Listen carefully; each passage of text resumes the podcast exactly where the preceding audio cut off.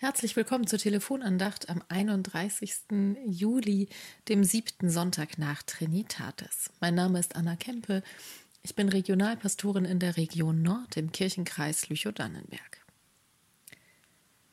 Ihr seid nun nicht mehr Gäste und Fremdlinge, sondern Mitbürger der Heiligen und Gottes Hausgenossen. Dieser Vers aus dem Epheserbrief ist der Wochenspruch für die kommende Woche. Nun nicht mehr fremd, sondern zu Hause.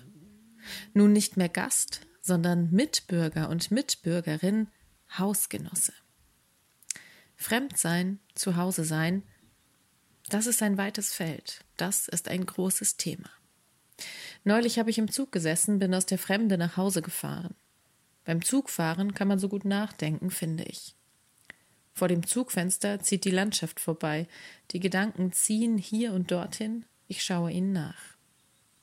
Ich habe ans Zuhause-Sein gedacht. Was ist das eigentlich? Wie geht das? Und während ich im Zug sitze, mache ich eine Liste in meinem Kopf. Unvollständig und erweiterbar. Zuhause sein, das ist. Im Dunkeln in der Wohnung den Weg zum Klo finden, ohne irgendwo anzustoßen. Der Geruch von Holz und Sägespäne. Glockengeläute am Sonntagmorgen.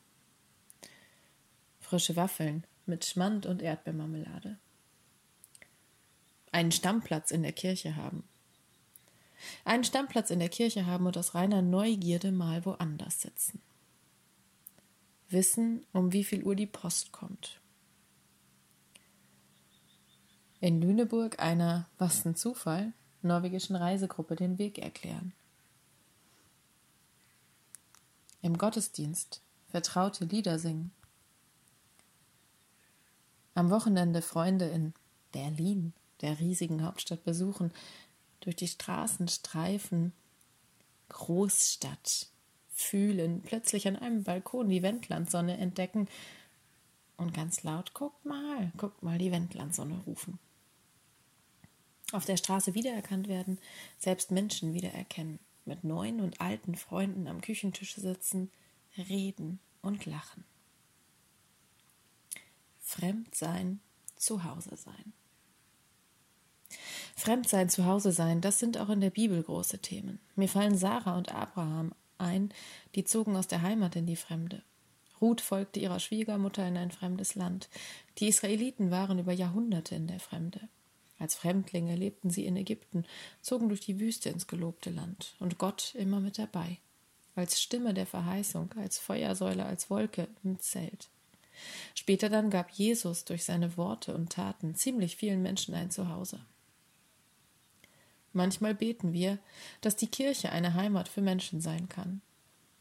Wir arbeiten dafür, dass Menschen dort ein Zuhause finden, als Mitglieder der Gemeinde, als Hausgenossen, Hausgenossinnen Gottes. Manchmal ist es richtig Arbeit. Auch in Hausgemeinschaften muss man rein investieren. Die muss man pflegen, da muss man diskutieren, Regeln einhalten, Regeln auch mal elegant umgehen, gemeinsam was auf die Beine stellen, manchmal auch langweilige Sachen machen.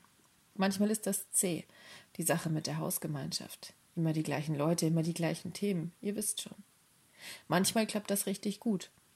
Dann es sich an, als säße Jesus mit, Jesus mit am Tisch, als schwebe der Geist Gottes über einer Sache. Susanne Niemeyer, vielleicht kennt ihr die aus dem andere Zeiten Adventskalender oder von ihren Büchern, die sie geschrieben hat, schreibt, dass sie sich manchmal im Haus Gottes fühlt wie in der guten Stube ihrer Großeltern, befangen, steif und sehr, sehr fremd. Aber, und das finde ich so toll, Susanne Niemeyer gibt nicht auf. Sie will trotzdem Hausgenossin Gottes bleiben, macht sich auf die Suche, schreibt ihre Träume und Wünsche auf, teilt sie mit anderen. Will die gute Stube entern und will lieber in der Küche sitzen, wo das Leben ist, will dort zu Hause sein mit Gott und all den anderen. Ich finde, irgendwie hat sie recht, und gleichzeitig bin ich froh, dass Gottes Haus viele Zimmer hat. Manchmal brauche ich die gute Stube, das Fremde, weil Friktion auch Energie ergibt. Manchmal ist es in der Küche viel gemütlicher. Und dann gibt es ja diese Tage, wo es draußen im Garten oder am Wasser viel, viel schöner ist. Hauptsache, wir geben nicht auf. und bleiben dabei, trotz aller Veränderungen, trotz all dem, was kommt jetzt in der Zukunft.